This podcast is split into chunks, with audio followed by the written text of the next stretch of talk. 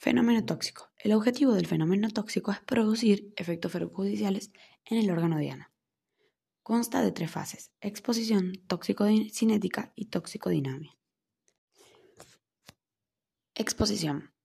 El tóxico se encuentra alrededor del organismo vivo, es decir, el medio que lo rodea. Las principales vías de ingreso son inhalación, ingestión y por contacto. Tóxico-cinética. Es cuando se produce el movimiento del tóxico en el organismo. Son los procesos ADME. Primero, absorción. Los tóxicos atraviesan la membrana del cuerpo y pasan a la circulación sistémica por vías de absorción como son difusión simple o pasiva, que es a través de poros en la membrana o por difusión lipídica, transporte facilitado a través de moléculas transportadoras de la membrana a favor de un gradiente de concentración, transporte activo, que requiere un catéter P y un transportador, esto se produce en contra de un gradiente de concentración, por endocitosis, ya sea pinocitosis, cuando la membrana celular envuelve a líquidos por invaginación o por fagocitosis, que es el caso de sólidos, liberándolos del otro lado, se forma vacuolos. Las vías de absorción son pieles, mucosas, vía inhalatoria, gastrointestinal u oral. Piel y mucosas. Impermeable a soluciones acuosas y a la mayoría de los iones. Tiene una velocidad de absorción que depende de la agresión, más rápida, por ejemplo, si es en el brazo. Sustancias fácilmente absorbibles por la piel, como órganos fosforados, anilinas, derivados del benceno, sales de talio, derivados de los genados de los hidrocarburos. Fase eh, vía inhalatoria. Es la más rápida y completa. El agente químico puede alcanzar centros vitales, como el sistema nervioso central y los pulmones, sin pasar por el hígado. El depósito de las partículas ocurre en tres regiones. Nasofaringe, por impacto inercial, bronquiolos por sedimentación y en los alveolos por difusión. No se puede hacer tratamiento neutralizante o que, la, o que disminuya la absorción. Esto es muy importante destacar porque una vez que ingresó el agente tóxico va a seguir su curso de absorción.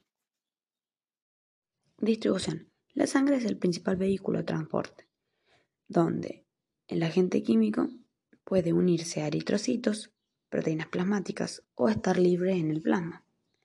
Los tóxicos son capaces de penetrar por las paredes de los capilares y así llegar a la circulación sistémica. Los anabióticos que se fijan reversiblemente a diferentes moléculas del cuerpo son órganos fosforados, órganos clorados, monóxido de carbono, cloroformo, mercurio, arsénico, tetracloruro de carbono. Estos van a ir a la barrera hematoencefálica. En cambio, los policíclicos aromáticos van a ir a la melina, a la melanina en la retina del ojo. Por otra parte, los metales, plomo, floro, uranio, estroncio van a ir a los huesos y dientes. El plomo, cadmio y alcohol en la placenta y el arsénico se va a depositar en uñas y pelo. Metabolismo. Son las transformaciones que sufre un tóxico en el organismo, con el objetivo de formar un compuesto hidrosoluble fácilmente eliminable, disminuir la toxicidad del agente químico y transformarlo en un compuesto más activo. Muchas veces esto no ocurre porque es cuando se produce la bioactivación, pero esta disminución, reducción de la, toxicidad, es decir, la bioinactivación, se produce en dos fases. Primero, ocurre la oxidación, reducción, hidrólisis, que es la presintética, para luego en la fase 2 obtener productos conjugados, que es la, la de síntesis, la sintética. Ambas fases se producen simultánea y secuencialmente.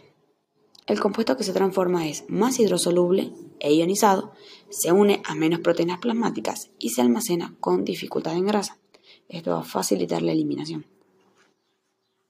En el hígado es el principal órgano con capacidad de biotransformación de sustancias extrañas al organismo. Y también otros como riñón.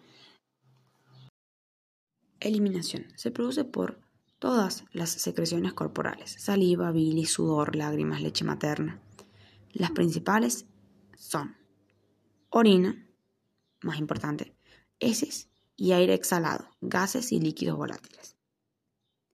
En la leche materna van a ir sustancias liposolubles, alcohol, plaguicidas, nicotina, plomo. En el sudor, metales como cobre, hierro, plomo, níquel, zinc. Y en la bilis, sustancias liposolubles como aminas aromáticas. Etapa 3. Toxicodinámica. Es cuando se produce la interacción del tóxico con el órgano diana. Es el mecanismo por el cual el tóxico produce daño. En definitiva, la transformación va a tratar de obtener un metabolito menos tóxico y de fácil eliminación. De esta manera se va a producir en dos etapas. Primero, la oxidación, reducción e hidrólisis, que va a ser producido por enzimas que se encuentran principalmente en el hígado y en menor, en menor concentración, menor cantidad, en el riñón, los pulmones.